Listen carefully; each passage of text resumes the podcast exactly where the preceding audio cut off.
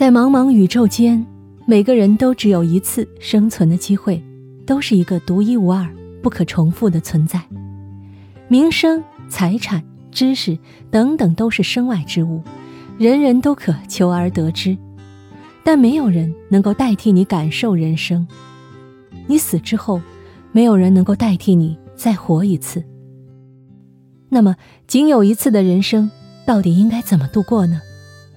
著名哲学家周国平说：“每个个体要尊重生命本来的样子，当好自然之子。”周国平在《我喜欢生命本来的样子》一书中，有一段言辞说：“人生真正重要的，不是目标，而是状态。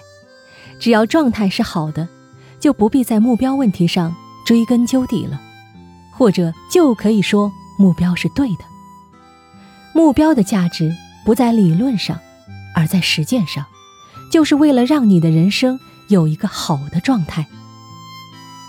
我想啊，周国平的这番话，对我们每一个人都是很有帮助的。我们可以这样理解：目标不是用来达到的，而是用来瞄准的。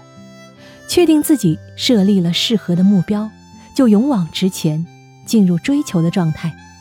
而最终是否能达到目标，意义就没有那么大了。因为用周国平的话说，状态要比目标重要的多。当然，一个人进入很好的状态时，目标的达成往往也是顺其自然、水到渠成的事儿。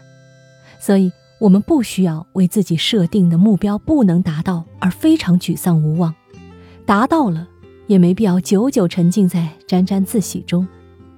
反而是总结每一次的得失，能感受到，只要自己是努力的状态，是进步的状态，是欣慰的状态，能够体会人生追求的快乐，这就够了。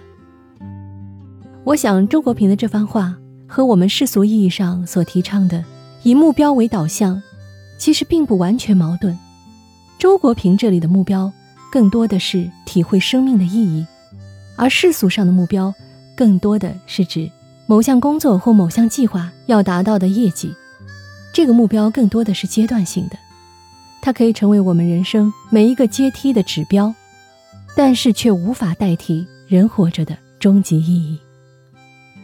我们不妨也想一想，在我们的人生中，无论是近期还是远期，你有什么样的目标呢？你愿意以什么样的方式去实现呢？